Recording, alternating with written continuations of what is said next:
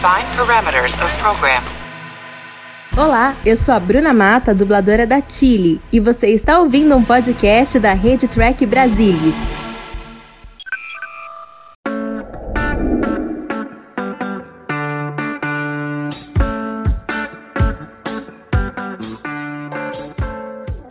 Olá, Trekker! Sejam bem-vindos a mais um Trek Brasilis Tonight! E já vou começar chamando meu ajudante. Computador, ativar o holograma musical de emergência. Por favor, defina a natureza da emergência musical. Boa noite, Pedro. Como é que vai a vida no holodeck? Eu sempre quis saber o que, que um holograma faz quando está desligado. A questão é, Roberta, eu tento ficar o máximo possível de tempo ativado, mas quando eu desligo, é uma experiência meio estranha. Por isso que eu peço que me deixem ativado. É meio estranho, é, é, é bizarro. Melhor, melhor não entrar nesses detalhes. Deve ser uma existência vazia. É, pois é. Eu fico questionando a minha existência, não é legal. Hoje a gente tem uma tarefa de entrevistar o Marcos Breda. Esse trabalho é bom demais, hein, Pedro? Vai dizer que tu não fica muito contente quando eu te chamo para essas coisas. Mas olha só, eu tô ativado, não tô? Tô feliz. então, vou apresentar o nosso convidado. Ele é ator, locutor, produtor, diretor, professor, cartista, capoeirista e pai do Jonatas e do Daniel. Olá, e além de tudo, last but not least, Trek. Muito bem-vindo, muito obrigada por atender esse nosso chamado. Muito obrigado a vocês. Eu sou fã de Star Trek desde literalmente quando eu era garoto. Eu assisti ao vivo a primeira temporada de Star Trek no Brasil, quando entrou, quando entrou no ar em 68, se eu não me engano, eu tinha 7, 8 anos. E era uma época em que o meu imaginário se dividia entre Perdidos no Espaço e Jornada nas Estrelas. Todos a molecada da minha geração se dividia. Era uma, era uma época muito muito peculiar, porque além de Jornada nas Estrelas, Star Trek e o Perdidos no Espaço, tinha aquelas séries Túnel do Tempo, Viagem ao Centro da Terra, tinha A Terra de Gigante, A Viagem ao Fundo do Mar. Então, me, o meu imaginário naquela época era todo povoado por essas séries, mas de fato nenhuma de uma maneira tão importante como Star Trek, provavelmente, porque o Perdido no Espaço que foi a primeira que estreou, acho que 67 ou 66, começou meio séria e tal, era legal, mas depois descambou para galhofa, assim, o que era muito divertido, mas a Jornada das Estrelas ela apostou numa outra direção desde sempre, né? E eu me lembro desde o início, falei assim, não, aqui o negócio é sério, aqui os personagens morrem, né? Aqui o clima é mais sombrio. Quando eles colocaram no ar aquele primeiro episódio, The Cage, né, com o saudoso capitão Christopher Pike, era o Jeffrey Hunter que fazia. Naquela época até o Spock ria, né? Ali a gente deu é, deu para sacar que o clima era um pouco diferente. E os efeitos especiais que hoje hoje até parecem um pouco risíveis, na época era algo extraordinário, assim, o conceito de dobra espacial, os phasers, os torpedos Photon, os comunicadores. Eu me lembro que uma das coisas que eles. A, a, o, o, o episódio The Cage ele começa com uma tomada da Enterprise no espaço e vai se aproximando até que chega na cabine de comando por fora e eles fazem um recorte, filme, para poder inserir as imagens lá do Capitão Pike junto com o Spock e aquela galera que era a tripulação daquela primeira missão. Era um efeito especial absolutamente bizarro para a época. Eu fiquei assim assombrado com aquilo, meu Deus do céu. Então, e eu me lembro direitinho que pela primeira vez na vida eu vi um fax funcionando, né? Que tinha um bate-papo entre o médico de bordo e o Capitão Pike, o Jeffrey Hunter. E aí eles apertam um botão e sai um papel de dentro de uma máquina, todo mundo, oh, fax. Então, aquilo era literalmente levou a imaginação da garotada para novas fronteiras, audaciosamente indo onde nenhum guri jamais esteve, porque eu sou gaúcho e naquela época eu era ainda mais gaúcho do que sou hoje, que estou morando no Rio há 35 anos. Né? Sabe que tem uma, uma entrevista que uma vez eu escutei do Neil deGrasse Tyson, que ele contava que de todas as tecnologias que ele tinha visto em Jornada nas Estrelas, teleporte, dobra e tudo mais. O que ele mais, o que, o que ele achava que nunca ia acontecer iam ser as portas abrindo automaticamente. Com aquele barulhinho, parecia um spray, né? E às Sim. vezes as portas não abriam direito e tem é, é, cenas deletadas e que aquelas portas não abriam. Fatalmente isso acontece. Isso aí é clássico, né? É... essa, essa das portas, assim, eu, eu concordo com o DeGrasse Tyson. Aquilo ali sim é que é um que é um algo extraordinário em termos de tecnologia. Aquilo lá nas gravações, uma vez eu via, não sei, Pedro, tu me, me, me corrige, Marcos, me corrige se eu estiver errado, mas uma vez eu ouvi que nas, grava nas gravações era uma pessoa que estava de trás ali, que estava atrás, e que abria as portas automaticamente, então o que acontecia é que, que o cara se perdia nas falas, sei lá qual é que era, e aí o outro ia lá e dava de cara na porta. Devia ser muito bom, deviam ser tempos muito divertidos aqueles, né? Sim, e em muito se assemelham às tragédias que costumam acontecer nas gravações de novela, que também, assim como Star Trek, as novelas que a gente grava, os filmes que a gente filma, acontecem milhões de coisas erradas que, evidentemente, o público é poupado disso. No entanto, é, no tempo que a televisão era ao vivo, porque acreditem, a televisão era ao vivo, ah, anos 50 por aí, ah, as novelas eram ao vivo, teleteatro ao vivo, os comerciais eram ao vivo, porque não existia videotape, filme, né? Então aconteciam barbaridades que os atores mais antigos contavam para gente. Eu me lembro de várias assim.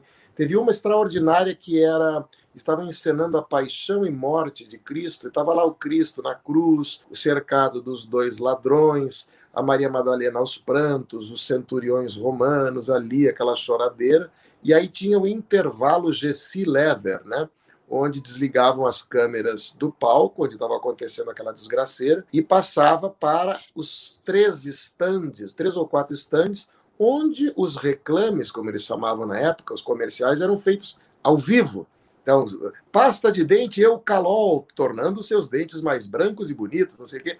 E aí tinha vários comerciais em sequência. Nesse meio tempo, Cristo desceu da cruz, foi dar uma mijada, Maria Madalena sem cigarro, o centurião coçou o saco, enfim, aquele relax. Só que deu um problema que faltou o último produto, que era, acho que, sei lá, sabonete, ou Bill Creme, para tornar o seu cabelo bem penteado, não sei o que. Era uma, era uma, uma, uma gosma que se passava no cabelo para tornar o cabelo uma brilhantina da época, chamada Creme. E o tal do Creme não entrou, e aí os caras não tinham que fazer, bota no ar ao vivo. E aí, pá, bota a câmera, todo mundo recomeça a choradeira, só que eles olham para a cruz, a cruz está vazia, porque o Cristo está no banheiro ainda, mijando. né? E era ao vivo, não tem essa de corta. Né?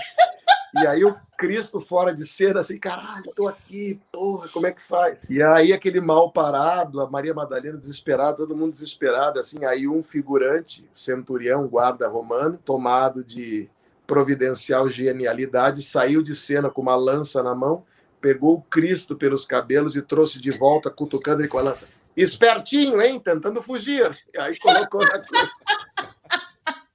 Ai, que maravilha!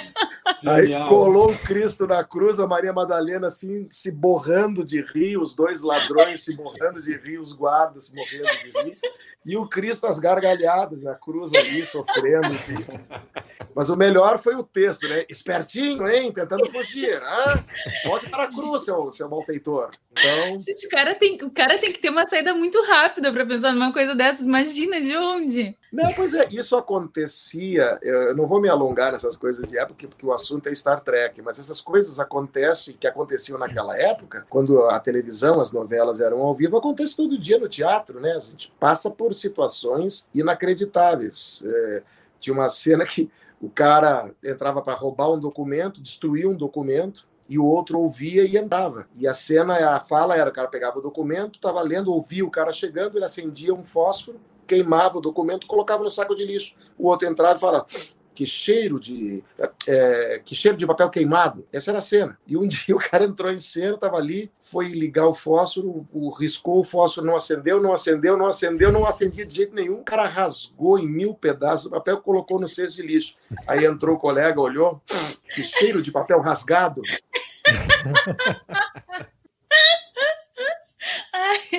Imagina Ai, se o tem que entrar, né?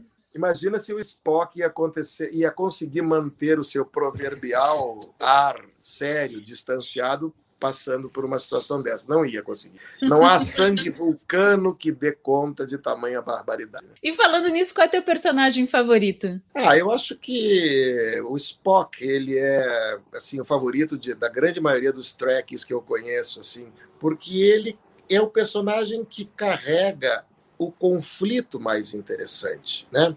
Ele é um personagem de dois mundos, é uma mãe humana e um pai vulcano, e ele personifica. Aliás, meu cabelo tá um horror, por quê? Porque eu estava fazendo um personagem, veja você, isso aqui não é um romulano, isso aqui é um serial killer que eu estava filmando até semana passada, e eu não tive tempo de botar o cabelo em ordem, então esse cabelo tá meio assim, me perdoem.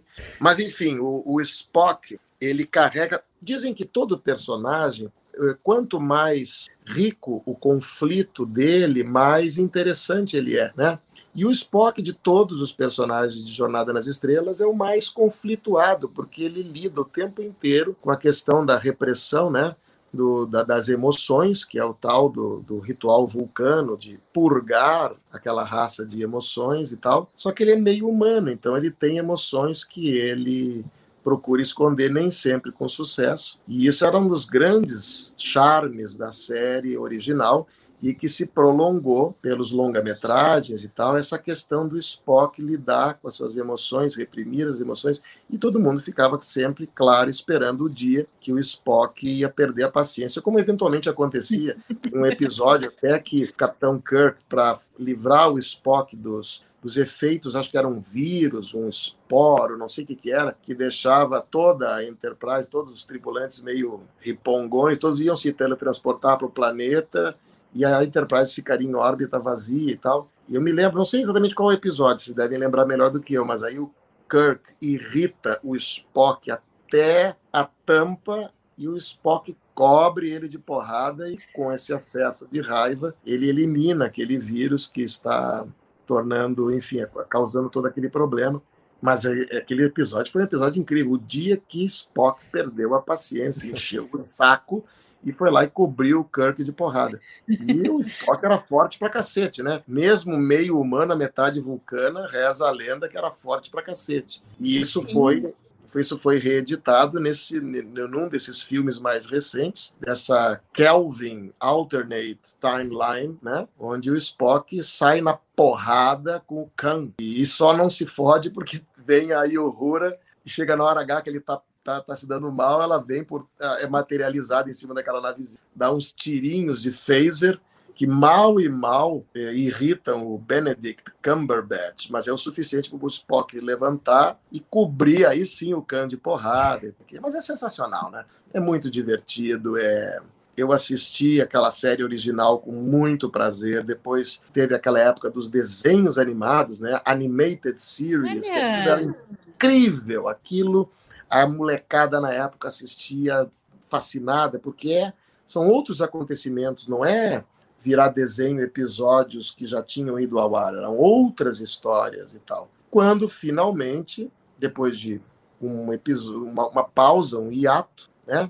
Teve três temporadas, né? Se eu não me engano, 66, 67, 68 69. A primeira, o episódio foi o Decade, né? O episódio piloto. Mas depois, quando eles fizeram o primeiro episódio propriamente dito, que já não era mais o Jeffrey Hunter, era o William Shatner fazendo o Capitão Kirk. Aliás, o único tripulante do episódio original que foi transplantado para é, o primeiro episódio oficial foi o Spock. Os outros todos, o capitão, o médico, os navegadores, todo mundo dançou, rodou, mas o Spock continuou lá.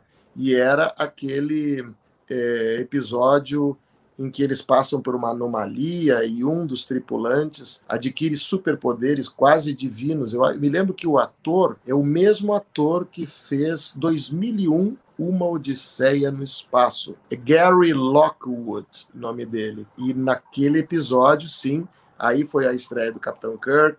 Depois o, o Leonardo McCoy apareceu mais tarde. Mas eu me lembro que quando anunciaram que ia aquela série de TV tão cultuada ia virar uma, um longa-metragem, dirigido por ninguém menos que Robert Wise, o cara que dirigiu clássicos extraordinários do cinema, O Dia que a Terra Parou, Clato Barada Nikt, né? o comando que o, o alienígena dá para aquele robô que é ultra poderoso. Esse Robert Wise dirigiu Star Trek The Motion Picture, né? Aquilo, nossa, eu era 1980, eu tinha 20 anos, e fui para o cinema babando com pipoca, com outros aditivos, enfim, porque eu queria ver, meu Deus do céu, né? Aqueles atores repaginados. E o Robert Wise, cineasta, né? Longas tomadas da Enterprise sendo reconstruída.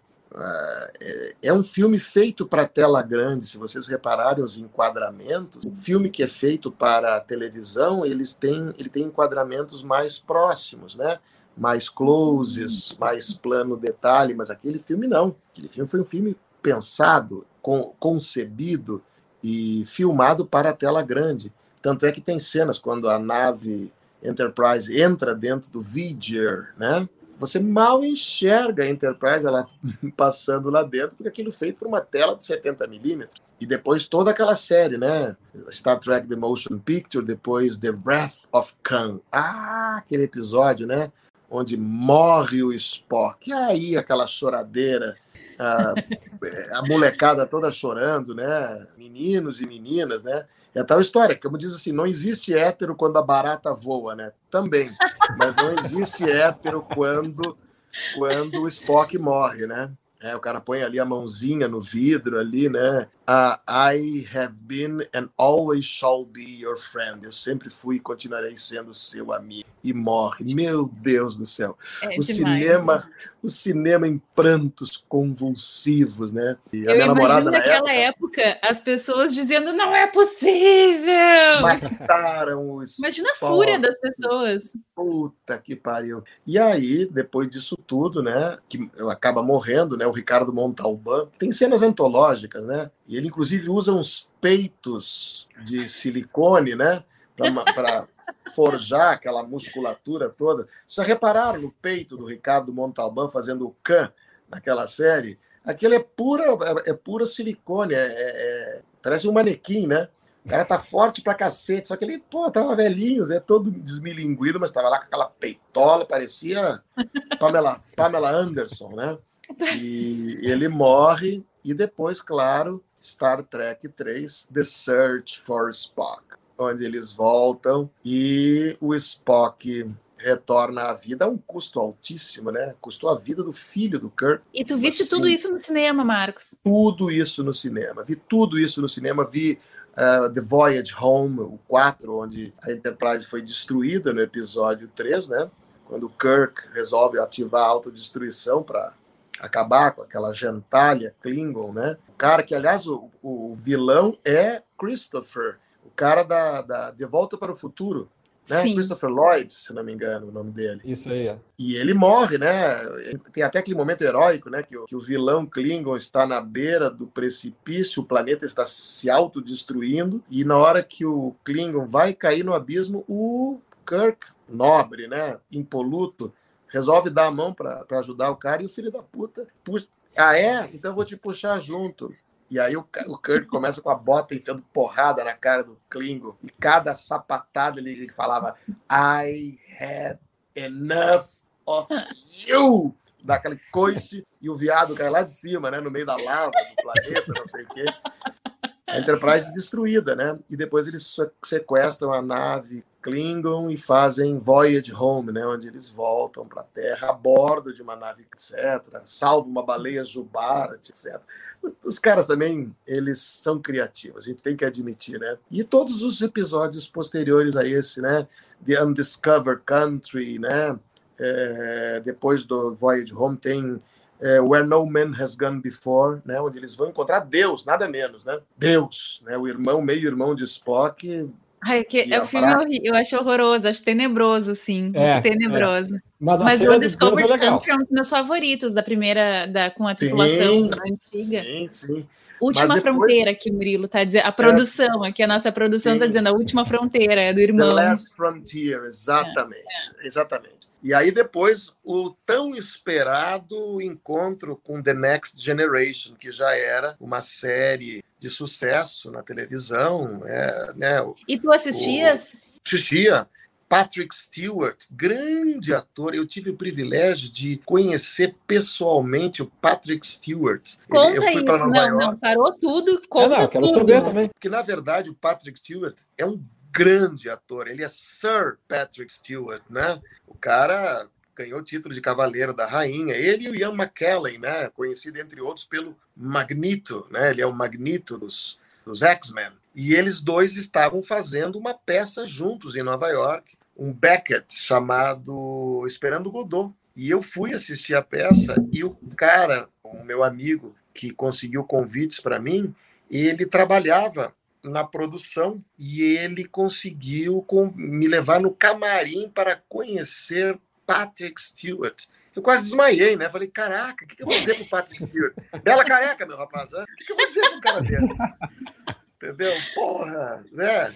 Aí, e ele foi super educado, né? Falei assim, ó, esse aqui, fulano, brasileiro, ele é ator. Ele, oh, really? Super interessado que ele estava em mim. Nossa, um grande ator brasileiro. Oh, really? Né? Mas eu fiquei super nervoso, assim, de conhecer o, Patrick Stewart, e ainda mais ele fazendo um espetáculo do Beckett. Puta, texto legal.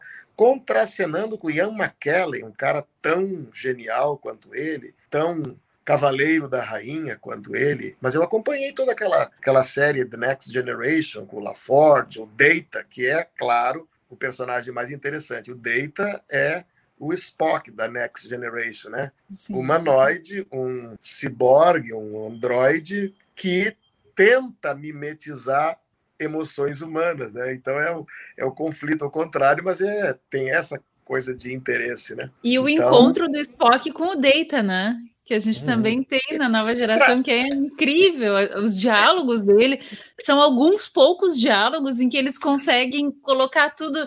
Mas que interessante, tu tens tudo que eu queria e mesmo assim tu tá tentando o que eu tenho e que, que eu não quero, né? Muito, muito legal. Mas é essa, esse é o grande truque, né? Porque tanto o Spock quanto o Data é, eram, sempre foram os, os personagens mais conflituados dessas duas séries, né? Porque eles tinham dentro de si o conflito de querer aquilo que não era possível para eles. O Spock reprimia a emoção humana e o Data adquirir emoções humanas. Até teve um, acho que no Star Trek Generations, eles colocaram um chip de emoções na cabeça do, do Data e que se fundiu na rede neural e não podia mais ser removido. Então o Data, Data, a gente, a gente chamava de Data, o Data, né? Data, levanta, ninguém sacaneava. Mas o Data começou a ter acessos de pânico em horas muito impróprias, né?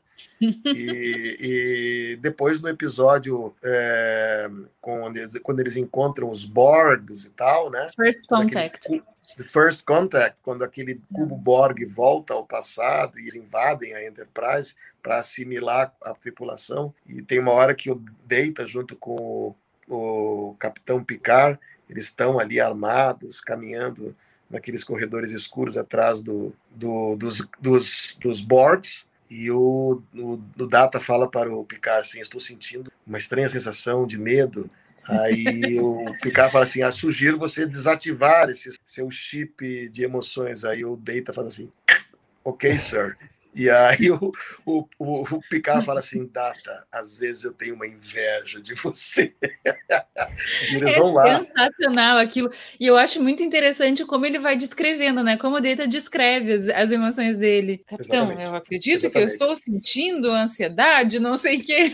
É, É legal naquela cena, aquela cena do bar do Generations, que ele vai tomar aquele, aquela, aquela coisa, e daí ele não sabe o que tá sentindo, né? A Guinan fala assim, ah, eu acho que tu não gostou. Ele fala, tipo, yes, I hate this! e daí ela fala, tipo assim, ah, quer mais? Yes, please. Exatamente. Isso é extraordinário, né? E a própria, assim, a série, né, depois de todos aqueles filmes, né, com aqueles, aquelas, aqueles spin-off, Deep Space Nine também, é, Voyager, né, com uma capitã, Janeway e finalmente Enterprise, né, uma prequel onde eles simulam uma tecnologia anterior à Jornada nas Estrelas, o Capitão Jonathan Archer. E claro, quem é o personagem mais interessante, além de ser a mais gostosa, claro, a Vulcana, né, a T'Pol. Quando a T'Pol entrava em cena, caralho, que mulher, que porra de emoção, não interessa se tem emoção, se não tem emoção. É a maior gostosa, essa vulcana, porra. É o grande momento da, da Enterprise. E tem muita gente que não gosta daquela temporada, da, daquela, daquela série. Eu adorei assistir inteirinha, do primeiro ao último capítulo, por causa da Tipol, é verdade, mas não só, né? Porque tinha muita coisa interessante, aquela aquele, os caras morriam de medo de teletransporte, talvez não desse certo, eles podiam ser teletransportados e virar um churro, sei lá, entendeu? Então, é, é, os phasers, né, eram enormes, ridículos e tal. Eu, eu acho, que, eu acho que o pessoal tinha uma, uma expectativa com relação à série, de que ela mostrasse outras coisas que só foram mostradas mais para o final, né, a partir da terceira, quarta temporada. Então, é sempre aquele problema, né, da expectativa, não criar expectativa, cria unicórnio, mas não cria expectativa, porque Acho que foi isso que trouxe, né? Ver guerra temporal, não sei o que. Teve umas situações ali meio esquisitas, né? Que aí Sim. o povo começou. Mas eu acho interessante, né? Acho que sempre o tempo é, é um grande amigo. É, das, dos filmes, das séries, né? Porque com o tempo a gente vê de né? novo. Ele decanta algumas coisas e ao mesmo tempo que algumas coisas não resistem ao tempo, outras são sublinhadas, elas ganham outra perspectiva uma outra dimensão, e aí às vezes a gente descobre uma grandeza que na gente não foi capaz de mensurar na época. É verdade. Os próprios produtores das, das três temporadas da série original, Original Series, quando que eles iam imaginar que aquelas três temporadas feitas com um orçamento mínimo, com efeitos especiais, os alienígenas eram risíveis, né, com aquelas máscaras de borracha e tal, e sempre quem morria, claro, a, a, tripulação, sempre que aparecia um tripulante desconhecido, esse vai morrer, o desgraçado, é ele que vai ser sacrificado, né? Porque imagina matar o McCoy, o Kirk, o, o engenheiro, aí o Hura, o Chekhov. Quando que eles iam imaginar que aquela série original ia gerar tudo que gerou até hoje, né? Voyager, agora essa essa nova série Discovery, Discovery. É, também Discovery. tem Picard, né? Picard, Picard, que é, que é ele já mais, mais, velhinho, é. mas ainda assim. E Lower Decks, né? Que também tá rolando ainda Lower Decks. Lower Decks. E agora vai, vai ter uma com o, com o Pike, né? Com o novo Strange ator. New Worlds. Strange, Strange New Worlds, World, é. exatamente. É. Porque o cara mandou muito bem fazendo o Sim, Pike. Incrível, é, incrível, esse Pike incrível. virou a mulherada, porra, o cara é um gato, traz de volta, não sei o que e tal, papapá. Mas fora isso, o cara é bom ator pra cacete. Ele Sim. manda muito bem, muito bem. Assim como vários outros trabalhos. Agora, eu sou completamente louco pela protagonista, pela protagonista da Discovery. A, Ah, Michael. a Burnham. Michael. A Burnham. Ah, Michael Burnham. Meu Deus do céu. Com aquela capitã, eu iria onde nenhum homem jamais esteve. Que, que mulher é aquela, né? Ela é é é maravilhosa. O que, que é aquilo? É, é Como é que é o nome dela mundo. mesmo? Como é que é o nome da atriz mesmo? Soniqua Martin Green. Ah, eu sigo ela no Instagram, aí fiz um elogio para ela lá e tal. Fiz um, fiz dois, fiz dez. No décimo elogio, ela me respondeu. Aí eu falei, caralho, eu conheci o Picard e agora recebi uma, uma, uma, uma frase da cínica. O nome dela, aí ela, eu vi ela falando da Cínica Martin Green. Ah, Quando eu olhei a Cínica, parece que cínica, né? Mas Cínica Martin Green, falei, a cínica Martin Green respondeu para mim, agora eu tô podendo, agora fudeu. Agora eu sou o cara, né? Eu sou onde nenhum track jamais esteve, né?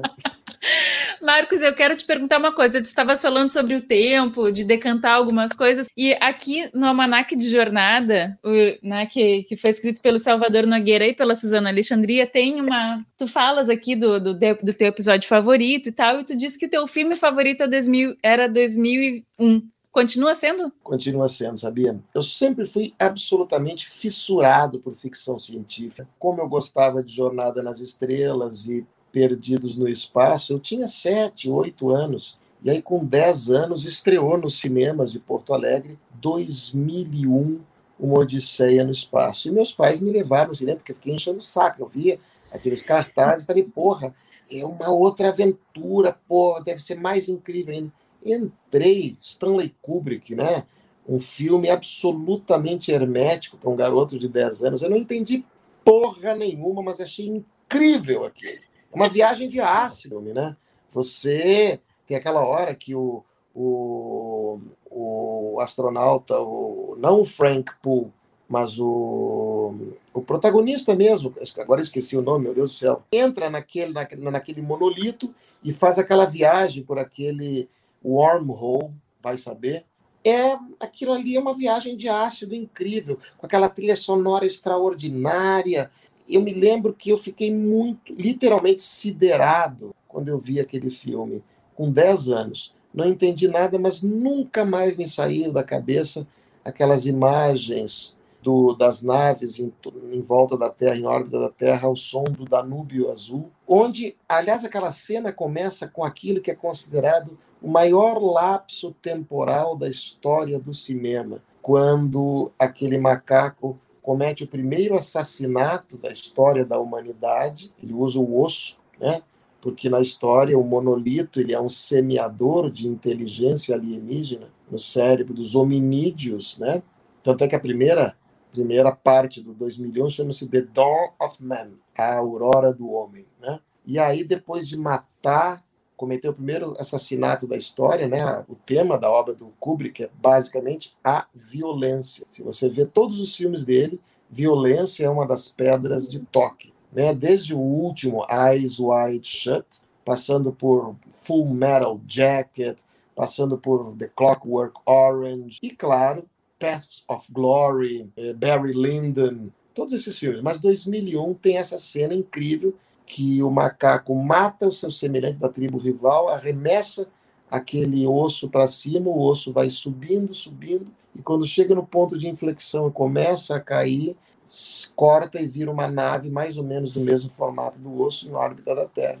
Aquilo é considerado um dos momentos mais extraordinários da história do cinema. A maior elipse temporal, um milhão de anos, se passa num corte entre uma cena e outra. E depois desse, de assistir com 10 anos, eu voltei a assistir esse filme com 15, e aí com 16, com 17, 18, 20, 25, eu assisti esse filme na boa, inteiro, mais de 100 vezes. Mais de 100 vezes. Eu sei cada plano, cada fala, cada texto. Eu comprei os livros originais, eu li 2001, Uma Odisseia no Espaço, eu li 2010, Uma Odisseia 2, que também virou filme, dirigido pelo Peter Hyams.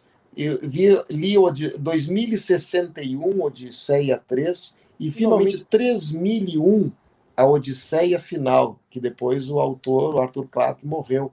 Né?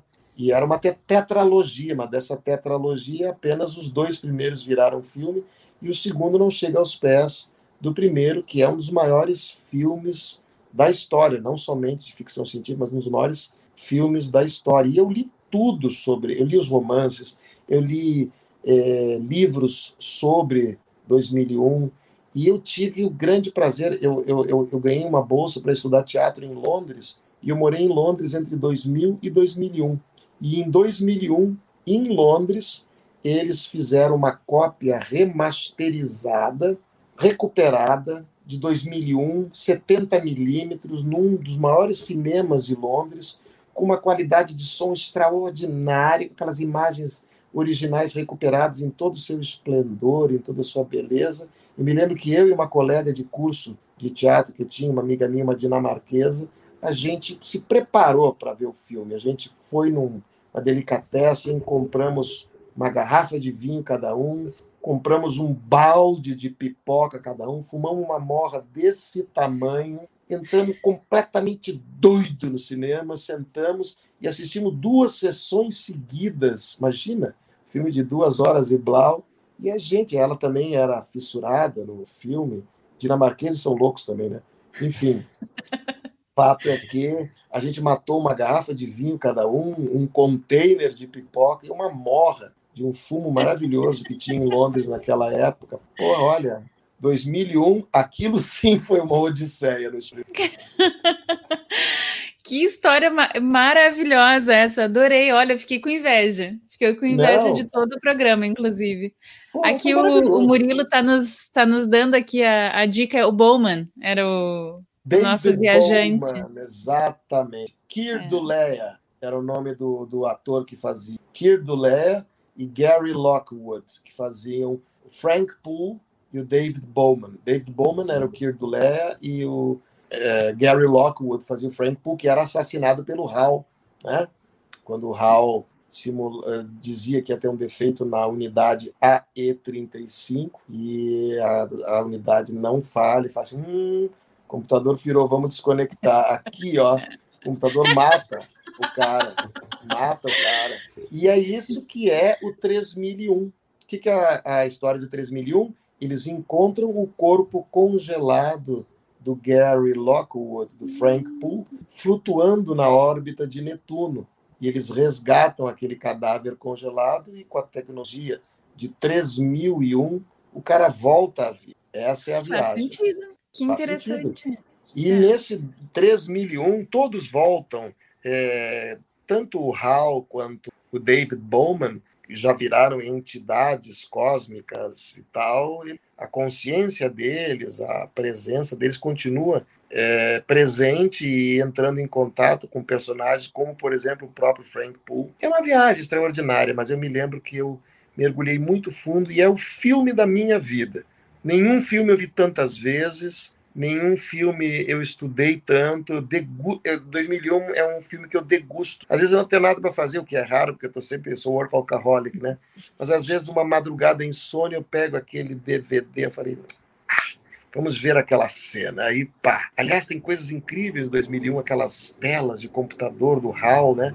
Aquilo tudo foi feito com televisões velhas colocadas numa parede e com uns filmes Super 8 projetado por trás para simular aquelas telas avançadíssimas, porque não tinha tecnologia para isso. Claro. A maneira como o Stanley Kubrick filmou aquele negócio, aquela famosa caminhada do, do, do astronauta naquela rotatória, aquilo é uma máquina gigantesca que eles construíram.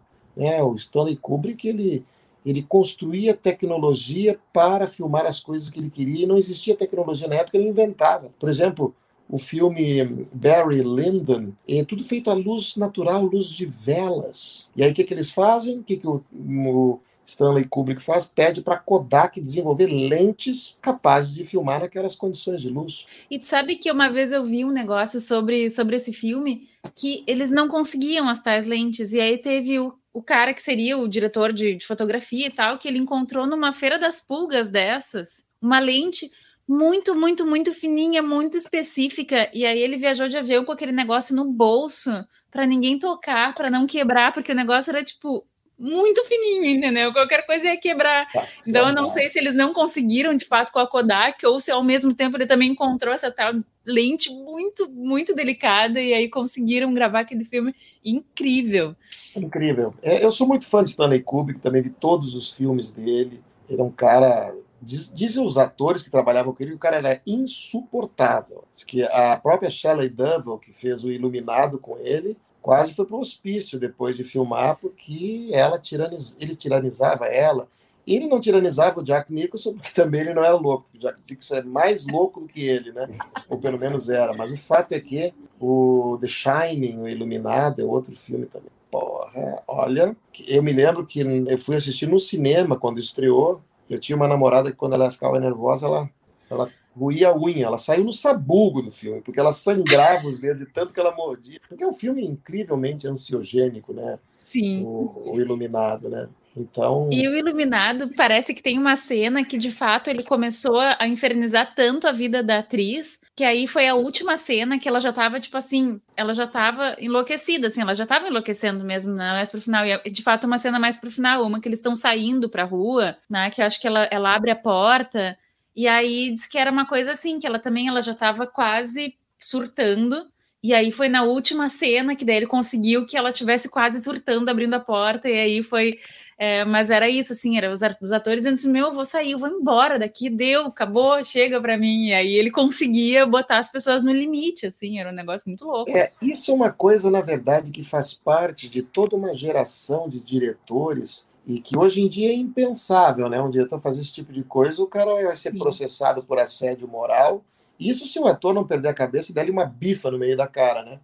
Porque, sério, porque, por exemplo, a famosa cena do sexo anal de Último Tango em Paris, o Marlon Brando literalmente enrabou mesmo a Maria Schneider com ordem do diretor sem que ela soubesse. Agora, você imagina isso hoje em dia. Né? É Reza a lenda que é foi. É estupro que, que chama. O nome, o nome disso é estupro, né? Pelo menos tinha manteiga, vai, mas tô brincando, é horrível. Mas o que eu tô querendo dizer é que é, é algo impensável. E aconteceram mil casos na história do cinema, por exemplo, Aguirre, a Cólera dos Deuses, onde o Klaus Kinski fazia cara louco que levava um barco por cima de um morro, uma montanha, para o outro lado do rio. Aquilo ali reza a lenda que o diretor filmou aquilo com um revólver apontado para a cabeça do Klaus Kinski, que se você não filmar, eu te mato aqui e agora, no meio da Amazônia, no meio daqueles insetos, no meio daquele calor, no meio daquele inferno, a equipe inteira no limite. Reza a lenda, não sei até que ponto isso que eu li, que eu ouvi falar é verdade, mas isso faz parte de uma época, de uma geração em que os diretores tiranizavam demais os atores. Eu, quando comecei, comecei a trabalhar como ator em 1980, portanto, lá se vão 41 anos. Pelo menos nos anos 80 e ainda durante parte dos 90, esse tipo de modus operandi do diretor, dos diretores tiranizarem os atores, não só no cinema, na televisão, no teatro, barbaridades eram cometidas. Eu me lembro uma vez que o Rubens Correia, falecido Rubens Correia, me contou dos maus tratos que o Zimbinski fazia com ele. Zimbinski, gênio, Rubens Correia, gênio, só que o Rubens Correia era um jovem, Zimbinski é o cara que reinventou o teatro brasileiro, né? Ele dirigiu o Vestido de Noiva do Nelson Rodrigues, e quando estreou, as pessoas ficaram é considerado o marco do novo teatro brasileiro, vestido de noiva do Zimbinski. E o Zimbinski tiranizava os seus atores ao limite da loucura. Esse jogo de sadomasoquismo, diretores e atores, é muito mais comum do que a gente possa imaginar. O Stanley Kubrick não inventou isso, mas ele era também conhecido não só pela sua genialidade, mas também por esse jeito, digamos assim, fofo de ser e de viver, né? Que garantia a qualidade, evidentemente, dos filmes dele, mas também garantia algumas, algumas internações em manicômio, provavelmente. E Marcos, tu sempre quiser ser ator ou com todo esse background aí de, de, de gostar muito de ficção científica, tu queria ser astronauta quando tu era pequeno? Eu queria ser astronauta. Eu tinha na minha cabeça que eu queria ser astronauta. Queria muito ser astronauta. Inclusive, eu tenho fotos minhas com 6, 7, 8 anos, em que minha mãe e meu pai me deram uma roupa de astronauta da estrela, né? com, com um capacete, com um respirador. Minha mãe era costureira, ela fez uma, uma roupa de um tecido que era tecido de paraquedas, porque meu pai era militar da aeronáutica, e ele pegou um paraquedas velho, trouxe para casa e minha mãe usou o tecido do paraquedas para costurar uma roupa de astronauta para mim. Amor! E eu, tanto é que eu ganhei o apelido de astronauta entre os amigos. Eu usava uma, uma galocha, essa roupa de astronauta, umas luvas, esse capacete. Assim. Eu era louco pelos Thunderbirds, aqueles bonequinhos de animatronics, não sei o que, super marionetes, que eram. Adorava aquele negócio, os Thunderbird, Thunderbird 1, 2, 3, 4. Tinha Joe 90, tinha, tinha milhares dessas histórias. E eu sempre quis ser astronauta. Ator nunca me passou pela cabeça. Eu queria ser astronauta, depois eu queria ser é, piloto. Eu aprendi a dirigir muito criança e meu pai ele era além de ele era militar, era mecânico, ele, era mecânico de avião. Ele dirigia muito bem, era piloto, ele corria com aqueles carros antigos. Eu tenho fotos extraordinárias do meu pai com aqueles calhambeques de corrida, né? Eles corriam e eu passei a correr de kart e gostava tanto de motores, meu pai desmontava aqueles motores, ele comprava, um, ele comprava e vendia carros usados, então ele pegava um Fusca meio arriado, desmontava inteiro, trocava as peças defeituosas, remontava e vendia o carro bacana. Nossa então eu aprendi, aprendi a gostar de mecânica com ele. Fiz vestibular para engenharia mecânica, veja o tamanho do problema da pessoa. E aí, no meio da faculdade de engenharia mecânica, descobri que eu não tinha talento algum para engenharia mecânica. Era um tormento. Eu fiquei quatro anos tentando estudar aquela porcaria e não conseguia, porque eu odiava, odiava, odiava. Até que um dia eu desisti para fazer letras. E aí comecei a fazer teatro. Por quê? Porque encontrei uma amiga minha na rua um dia, ela era bailarina, ela era linda. E ela falou assim: Olha, estou indo para o ensaio agora. Ensaio de quê? De dança? Não, tô, agora estou fazendo teatro. É mesmo? Posso assistir? Posso. Eu não estava interessado em teatro, eu estava interessado em comê-la. Nunca consegui, porque ela nunca deu para mim, um fracasso, mas eu fui assistir o ensaio, eu fiquei impressionado com aquele processo daquelas pessoas e tal, não sei o quê. E aí eu ensaiei minha primeira peça, o diretor olhou para mim, que eu comecei a ir todas as noites, eu queria comê-la, né? Não consegui. Eu fui várias vezes, nunca consegui, um fracasso, né? Mas o cara falou: está precisando de figurante, quer entrar? Eu entrei. E foi a minha primeira peça, e de lá para cá, 40 anos se passaram.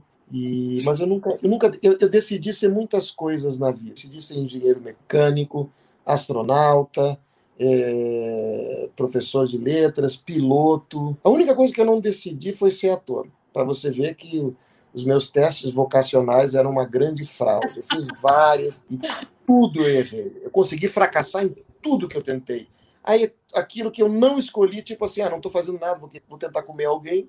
Você vê como o sexo costuma ser um bom conselheiro. E aí o teu primeiro sucesso foi uma peça que eu faz parte da minha infância maravilhosa, que é o Bailei na Curva, né? Para minha sorte, a minha mãe era diretora de um teatro lá de Pelotas quando eu era pequena, então eu cresci dentro de um teatro. E aí Maravilha. assisti Bailei na Curva e há poucos anos atrás levei as minhas enteadas pré-adolescentes também assisti para assistir Bailei na Curva aqui em Porto Alegre. Então, é uma, tu, na, tu, tu, fizesse parte da adolescência, da infância, né? Da, de, de centenas de milhares de pessoas, né? Maravilhosa aquela peça. Não, e, e há eu, pouco eu... tempo tu, tu tiveste de novo no palco, né? É, não, na verdade foi assim. É, o Baile na Curva estreou em outubro de 83, mas eu não estava na estreia, eu entrei em 85. Fez de outubro de 83, 84 explodiu, virou um grande sucesso. Em 85 eles resolveram parar para fazer uma outra peça. Eu era de um outro grupo chamado Ventes e Sonhos, onde a gente, os atores que fizeram Verdes Anos, me Beija, essas, esses filmes que foram feitos na primeira metade da década de 80 em Porto Alegre, e aí para fazer essa nova peça. Mas tinha tanta gente pedindo o Bailei na Curva voltar que eu acabei entrando para a remontagem do Bailei em 85. E depois eu saí de Porto Alegre, a peça acabou, eu fui para São Paulo, fiz um longa chamado Feliz Ano Velho, e foi o que me fez me mudar para São Paulo, depois para o Rio de Janeiro, e isso é outra história. Mas o Bailei foi remontado em 94, e eu participei da remontagem 94, 95, era uma época agitada, porque eu estava em cartaz no Rio de Janeiro com uma peça chamada Como Diria Montaigne. Estava gravando uma novela em São Paulo, no SBT, chamada As Pupilas do Senhor Reitor, e estava em cartaz com o Bailei em Porto Alegre. Então eu alternava. Fazia um fim de semana o Bailei, no outro fim de semana fazia a peça no Rio, e durante a semana ficava em São Paulo filmando, gravando a novela. Então, assim, a pessoa. Bom, não foi à toa que eu, eu ganhei um cartão de milhagem, porque eu voava a rodo, né? Ganhei muita milhagem graças a esse tipo de coisa, mas extraordinária você você vê assim gerações seguindo gerações fazendo um, um espetáculo, vendo um espetáculo que eu fiz há tantos anos. Isso é uma coisa legal, assim, o tempo vai passando. Tem um amigo meu que brinca assim, bom, estamos virando nota de pé de página, né? É, notas no final do livro, né? Você faz parte da, das referências. É praticamente um fóssil que você vira. Mas é, o fato é que filmes que eu fiz, a, o Feliz Ano Velho eu filmei há 35 anos. O filme que foi agora é, recuperado, remasterizado e tal, Baile na Curva, Verdes Anos. É muito legal, ao mesmo tempo, você rever esses trabalhos tantos anos depois. Você vê aquilo que você errou, aquilo que você acertou, mas principalmente a tentativa de fazer o melhor possível com as condições técnicas, emocionais, existenciais, logísticas que a gente tinha na época. Então, eu vejo as coisas antigas que eu, que eu fiz, e às vezes é muito louco, porque novela especialmente isso acontece. Às vezes eu vejo, vale a pena ver de novo, uma novela que eu fiz há 30 anos, eu olho, falei, não me lembro de ter feito essa cena. Não sou eu, não, quer dizer, sou eu, eu estou ali, mas eu não lembro já sequer de ter feito a porra da cena, né? Então isso é uma coisa que é um depoimento de uma trajetória onde você. Uma coisa eu posso te dizer com toda certeza, assim, eu cometi mil erros técnicos, enganos eh, de opções, de interpretação, etc. Todo mundo erra para aprender eh, ao longo desses 40 anos, mas uma coisa eu te digo com toda certeza: eu errei muito, muito, muito. Como todo ator, eu errei muito mais do que acertei. Mas eu nunca, eu nunca entrei em cena sem a paixão, sem o tesão. Então, se é para errar, vamos errar com vontade, vamos errar legal, né? Não é um errinho, é uma tragédia, né? Quando erra, é, assim, para não deixar dúvida que errou, né? Mas porque o que está por detrás disso é a paixão, é um tesão incrível de fazer aquelas coisas e o teu imaginário é, fluir através daquilo. E você, ao contar uma história, você é embalado por aquele sortilégio e aquele sortilégio embala as pessoas daquelas plateias que juntos fazem uma viagem junto com você. Como o pessoal do Star Trek original fez e que alimentou a imaginação de todos nós, tanto é que estamos hoje aqui tendo esse bate-papo, um trabalho que foi feito nos anos 60. Né? Vários atores já morreram, Leonard, Leonard Nimoy, o The Forest Kelly, que é o McCoy, só sobrou o Kirk, né? O Kirk está lá com 90, acho que está com 90 anos. Né? Por incrível que pareça, as pessoas morrem né, com o tempo, mas. É... aliás, o diálogo do Spock original com o novo Spock, né? Extraordinário, né? Quando acontece isso no filme, quando o Spock original vira para o o novo Spock fala assim: não posso dizer live long and prosper, porque eu estaria legislando em causa própria. E fala para ele mesmo: live long and prosper. Então, fala assim: como essa minha atual, a minha, minha saudação costumeira, live long and prosper, soaria alto, autossuficiente, eu prefiro dizer goodbye. Né? Algo assim que ele fala. E é do cacete, né? Então, eu acho que isso, na verdade, o que está por detrás de, desse trabalho que vocês fazem tão bacana, dessa pesquisa, dessa, dessa reflexão em cima de um fenômeno pop mundial que emocionou e continua emocionando tantas gerações, é um trabalho admirável, é um trabalho baseado em paixão, né? Todo track é um apaixonado, assim como todo todo apaixonado é louco por aquilo que faz. E o Oswald de Andrade ele tinha uma frase extraordinária que ele dizia: a alegria é a prova dos nove. E é, né? Quando você, meu finado pai dizia, quem por seu gosto corre não cansa, e quem gosta daquilo que faz rende o dobro e cansa a metade. Mas ah, né? É verdade, é muito bom isso. E é isso que tu ensinas pro teu filho, que agora é ator e tu é, e é protagonista e, e tu é coadjuvante nas. nas, nas... que virada, hein? Isso é um plot twist. Isso é um plot twist. Isso, olha, se um roteirista escrevesse, eu ia. Não, não, isso aí não é verossímil. Isso é melodrama. Fato é que o meu filho ele vai fazer um dos, um dos, o protagonista do próximo filme do Tabajara Rua, chamado Perseguição e Cerco, a Juvencio Gutierrez. Ele vai fazer o protagonista jovem e eu vou fazer um coadjuvante para o meu filho. Puta que pariu, que orgulho, sabia?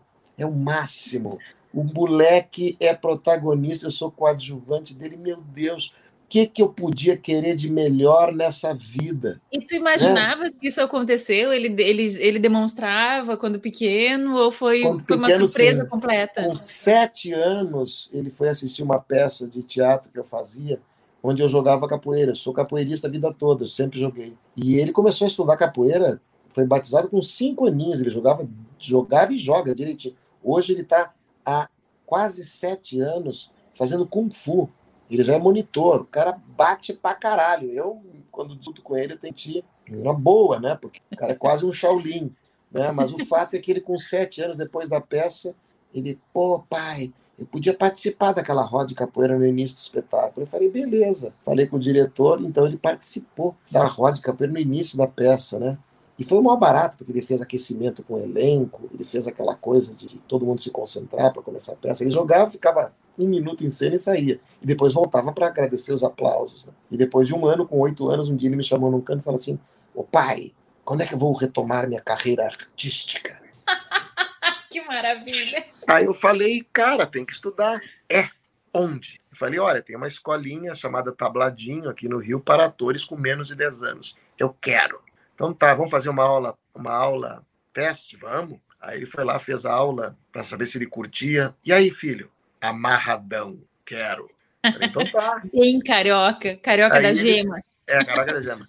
Ele é, ele, é, ele é carioca, ele é torcedor do Minense, mas é torcedor do Inter. Ah, tá bem. Des... Não ia decepcionar o pai desse jeito.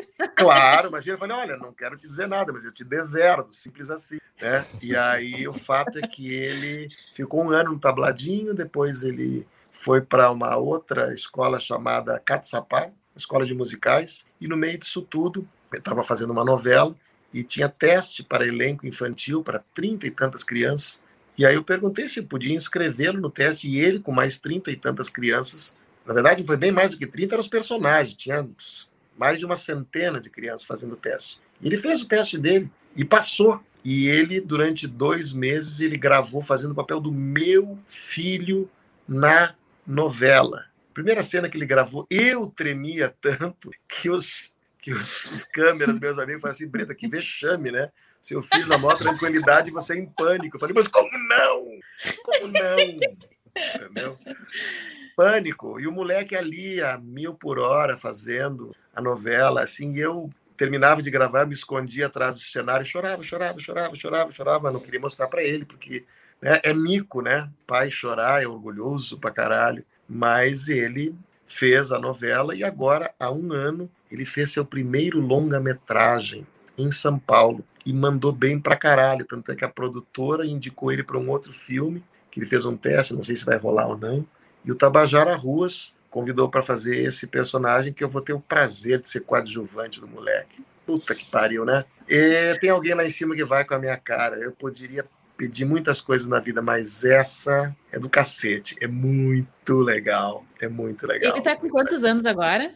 Agora tá com 15. Tá com 15 anos eu tenho 1,70m, ele com 15 anos já tem 1,71m, eu calço 41, ele já calça 42, maior que o irmão, que tem 19 anos, que não é ator, é design gráfico e tal. Os dois estão com barba na cara. O Jonas o Jonas toca saxofone, né? Olha! E o Daniel toca violino, vê se pode. Gente, que família Ai. musical, que maravilha! E aí, meu sonho é um dia eles fazerem, eles tocarem alguma coisa juntos para mim. Se eu não infartar nesse dia, não infarto de mais nada.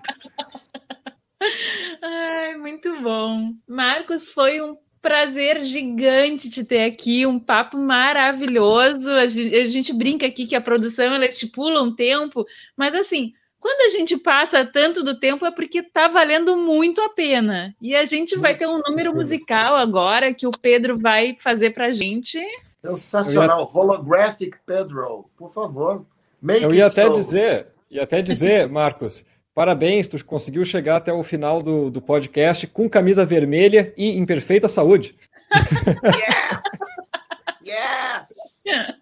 Só Deus sabe as esquinas por que passei.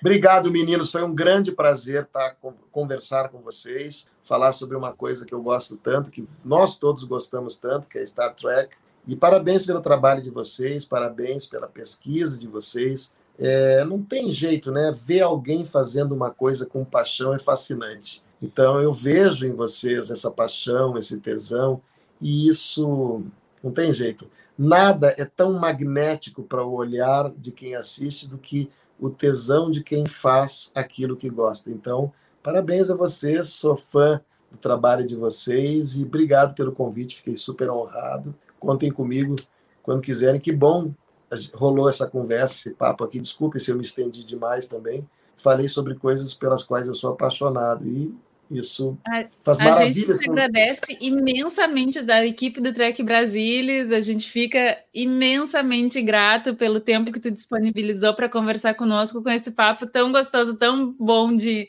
de, de assistir. Tenho certeza que os espectadores vão, vão gostar muito de cada minuto. Espero que sim. Me mandem o link depois. Depois eu quero fazer uma revisão para ver. Meu Deus, eu não devia ter falado essa besteira, mas agora falei. Pronto. O pessoal, pessoal descobriu que eu era maconheiro com 40 anos. Ah, que Os revelação teus bombástica. filhos vão ver. Nossa, eles vão ficar tão surpresos. Chocados. Jamais poderiam imaginar. Né? Gurizada, um beijo, um abraço. Muito obrigado pelo carinho, pela acolhida. Mas vamos ver o número musical do Holographic Pedro. Não ia rolar? Vai rolar? Eu tô aqui para ver. When somebody loves you, it's no good unless she loves you. All the way, happy to be near you when you need someone to cheer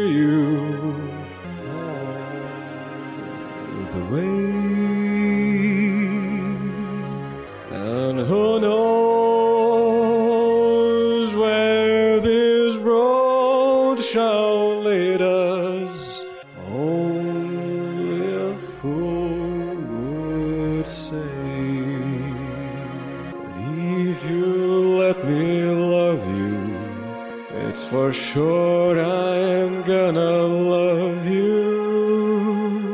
All the way, all the